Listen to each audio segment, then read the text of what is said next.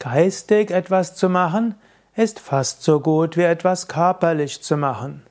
Was du geistig tun kannst, kannst du nachher auch körperlich umsetzen. Ein Beispiel ist Hatha Yoga. Hatha Yoga ist der Yoga der Körperübung. Im Hatha Yoga spielen Asanas eine besondere Rolle. Und eine Möglichkeit, in den Asanas voranzukommen, ist sie dir geistig vorzustellen. Ich selbst habe damit hm, vor vielen Jahrzehnten, gut, vielen Jahrzehnten ist übertrieben, aber hm, Anfang der 80er Jahre, 1979, 80, 81, viel Erfahrungen gemacht bis noch 82, 83.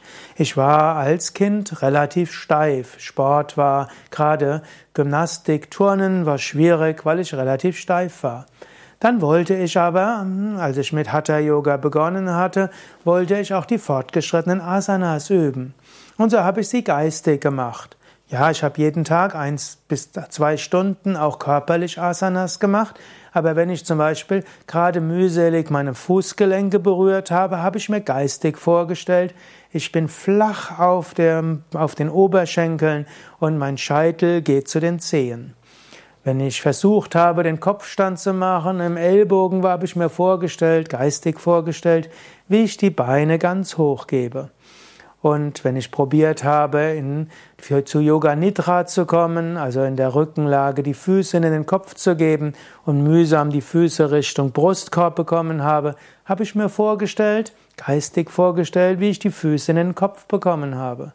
Und so ist es mir gelungen, durch geistige Vorstellungen der Asanas in Verbindung mit äh, intensiver Praxis alle Asanas zu üben, die man im großen Yoga illustrierten Yoga Buch findet und die ich dann ja auch im großen Yoga Vidya Asana Buch beschrieben habe.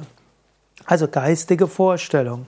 Ich muss noch dazu sagen, weil ich das so intensiv gemacht habe, habe ich dann auch geträumt von Asanas und habe dann in den in Träumen habe ich dann zum Teil gelernt, wie Asanas gehen, wie man in die fortgeschrittenen Stellungen hineinkommt und wie ich sie üben kann. Und auch, weil ich so geistig diese Einstellung hatten, habe ich auch andere angezogen, die mir geholfen haben. Und so war es dann zum Beispiel 1983 so, als ich im Yoga-Zentrum war. Dort gab es dann zwei andere, die im Zentrum waren, die sehr fortgeschritten Asanas üben könnten. Eine insbesondere. Und die hat sich dann auch angeboten, mit mir zusammen Asanas zu üben. Sie hat mir in die fortgeschrittenen Stellungen hineingeholfen. Und wir haben uns gegenseitig geholfen. Und so habe ich dann die letzten Schritte gemacht, um wirklich die Asanas zu üben. Geistig sich etwas vorzustellen hilft also erstens, es passiert etwas im Gehirn, es passiert etwas im Prana und was im Kopf und im Geist ist, das kann dann auch der Körper machen. Zum Zweiten beflügelt es ein, es motiviert ein, dass man auch körperlich etwas macht und du ziehst Hilfe an von Menschen, die dir helfen können. Wenn du also irgendwo merkst, dass du etwas gerne tun willst und merkst, es ist eine Inspiration, die dir weiterhilft, dann stelle dir das geistig vor. Das betrifft natürlich nicht nur Asanas. Stelle es dir geistig vor, stelle dir vor, wie du es machst, stelle dir vor, wie es erreicht ist, stelle dir vor, wie das Ziel erreicht ist. Und dann sei offen, was dann geschieht.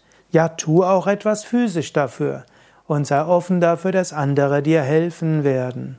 Manchmal kommt auch Inspiration. Diese Inspiration nähere, indem du die Kraft deiner Gedanken, deines Geistes, deiner Gefühle, deiner Energien hineingibst.